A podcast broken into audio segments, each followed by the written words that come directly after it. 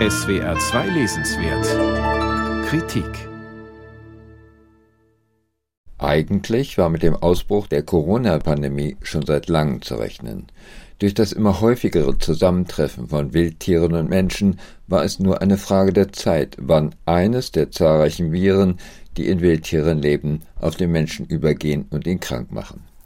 Die Wissenschaft habe, so der Evolutionsbiologe und Biodiversitätsforscher Matthias Laubrecht, davor nur allzu oft die Augen verschlossen. Doch spätestens mit dem Auftauchen der Coronaviren ist die Forschung aufgewacht und sucht nicht nur nach der Herkunft von Covid-19, sondern auch nach anderen gefährlichen Krankheitserregern. Im Mittelpunkt des Interesses stehen dabei die Zoonosen, das heißt die von wilden Tieren stammenden Bakterien, Viren und Pilze. Bevor Matthias Laubrecht ausführlich auf diese Hintergründe eingeht, befasst er sich intensiv mit dem Coronavirus. Er referiert die vielen unterschiedlichen Thesen, wann das Virus wo, bei wem zum ersten Mal aufgetaucht ist.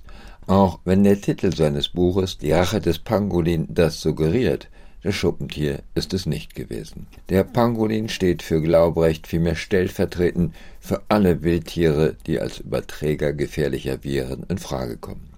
Die extreme Ausführlichkeit, mit der der Autor die zahlreichen Erklärungsversuche für die Herkunft von Covid-19 vorstellt, ist ermüdend und enervierend, denn das Ergebnis lautet, nach 200 Seiten penibler Detailsuche, wir wissen es nicht.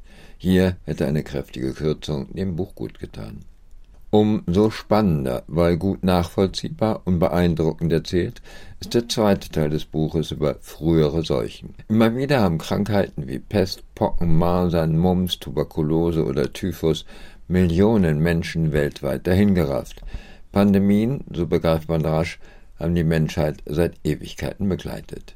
Sie haben, so Glaubrecht, Geschichte geschrieben, sogar Kulturen ausgelöscht, Zivilisationen zerstört.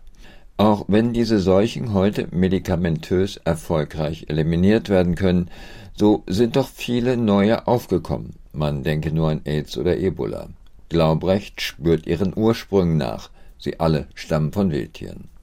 Wir kommen mit den Krankheitserregern immer häufiger in Kontakt, so Glaubrecht, denn wir rücken ihnen immer näher, indem wir den Lebensraum der Wildtiere ständig verkleinern.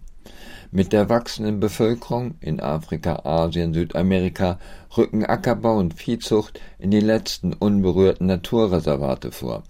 Haustiere kämen mit den Wildtieren leichter in Kontakt, da die wilden Biere auf Schweine, Rinder, Hühner übergingen und sich in den genetisch verwandelten, könnten jederzeit neue, sehr gefährliche Viren entstehen. Sind diese Erreger erst einmal vom Tier auf den Menschen übergegangen, können sie sich heute in einer globalisierten Welt rasend schnell per Autobahn oder Flugzeug ausbreiten. Das hat das Coronavirus gerade bewiesen. Das heißt für den Autor aber nicht, dass wir dieser Entwicklung hilflos ausgeliefert sind.